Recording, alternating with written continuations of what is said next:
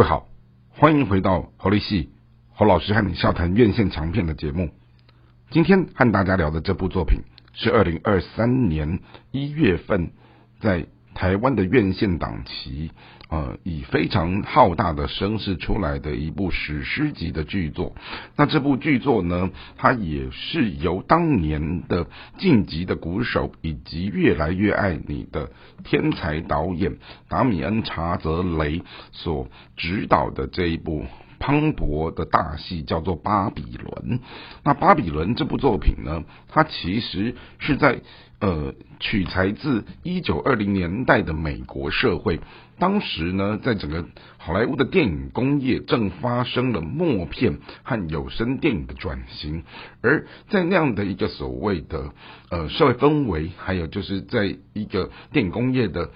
一个这样的职场的背后，我们看到了，呃，大家对于有声电影的未来的不确定性，以及这些已经成名的这些大咖的默片的啊名演员，或者是呃这些呃。影演艺圈的这样的一种奢华的啊、堕落的，然后迷醉的这样的一种生活方式的时候，好，然后去刻意的放大这样的一种派对，甚至于什么毒品啊、性爱这些东西，好，那当然整个故事的这种碎片感，哦，你如果没有非常专心的看的时候，很容易被啊这些支离破碎的这些很。多的演员，很多的这些支线情节都容易打乱，但事实上，他最后只是要跟你谈的是几个很简单的概念，也就是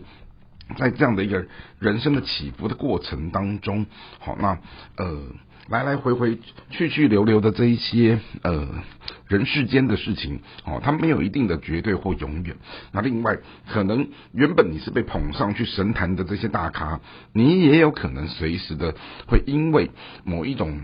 时事啊，或者是因为不同的机遇，哦，也会跌入神坛。好了，当然，其实我们也看到，就说，呃，华丽的排场的背后，很可惜，这部电影它推出来的时间，哦，造成了是，呃，整个大家对于这种磅礴的大戏，然后。堆叠出来的是正反两极的这种评价，那当然喜欢的人很喜欢，可是不喜欢的人，他们也就点出了很多嗯可以挑剔的一些一些部分。好，那另外当然这几位大牌的演员，你看到什么布莱德比特啊、马克罗比啊这些人，哦，他们在这里面戏份是很重的。可是我个人认为，因为在整个呃贪图。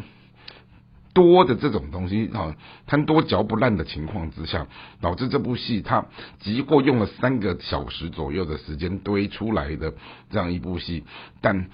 我觉得它只是灯光很光、音响很响的结果。好，那另外就是呃，整部戏它在推出来的院线档期的时候，好，真的也蛮惨的，是大家都以为它可以登上票房的什么第一名的宝座，但无奈在美国它推出来的这个时间点又跟超强的什么惠尼休斯顿的电影哈与你共撞在一起，然后呢，回到了台湾档期的这段时间，哦，又碰到了整个贺岁片。好，然后几个什么日本的院线强片，像什么《灌篮高手》的电影版，好，然后呢，什么《阿凡达》这些东西，哦，促使这部戏它就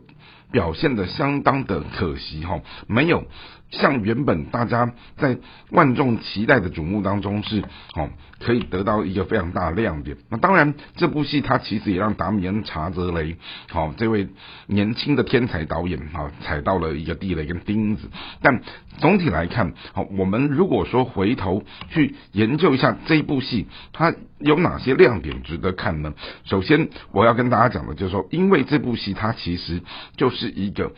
电影时代的转场，也就是说，你会看到默片的年代跟有声电影，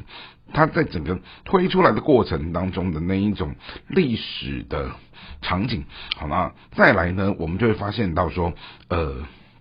这部戏它其实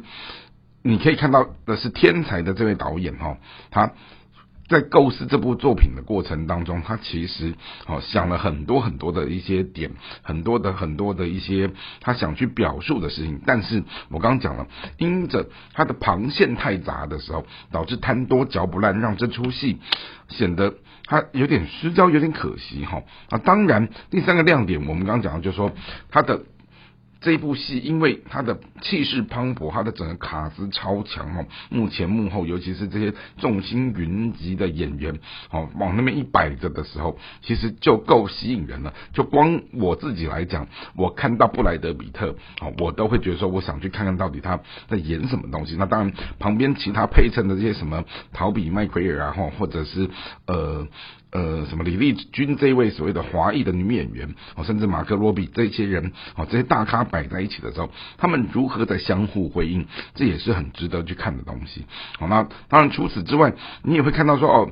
在那个年代，哦，他们怎么去包装一个，呃。无暇阿蒙的性感风骚女孩变成了一个所谓的演演艺圈的女神，好，甚至于我们也可以看到，就是说在这部戏里面，好，旁线的肢解当中，美国社会当中他们在看待呃可能多元性别或者尤其是同性恋这样的议题的时候，好，那个时候的社会氛围跟背景是一个什么样的情况？因此，好，从巴比伦这样的一个史诗级的大作品，我们在看待它的时候，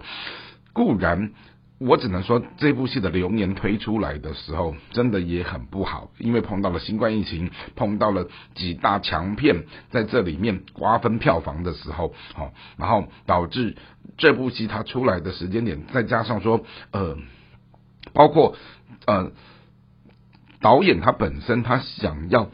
在有限的时间当中放进去许多想要论述的东西，导致最后他失焦的酒，让这部戏显得有一些些的可惜。那当然，我们也看到说，导演在这样的一个影视的这种所谓的。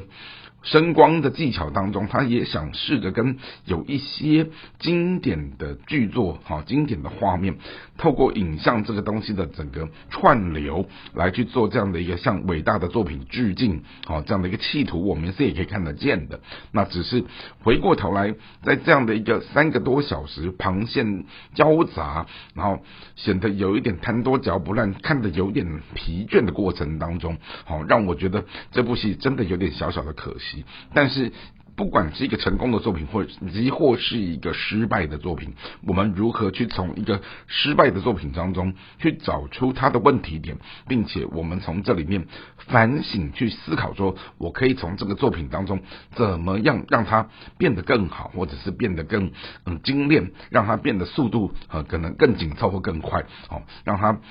从这里面当中可以升华到一个以。如果说再给这个作品一个机会的时候，他可以怎么样做得更出色？这也是我今天在这部戏，然后在这个节目当中想跟大家分享的部分。希望今天的内容你会喜欢。我们下次再会。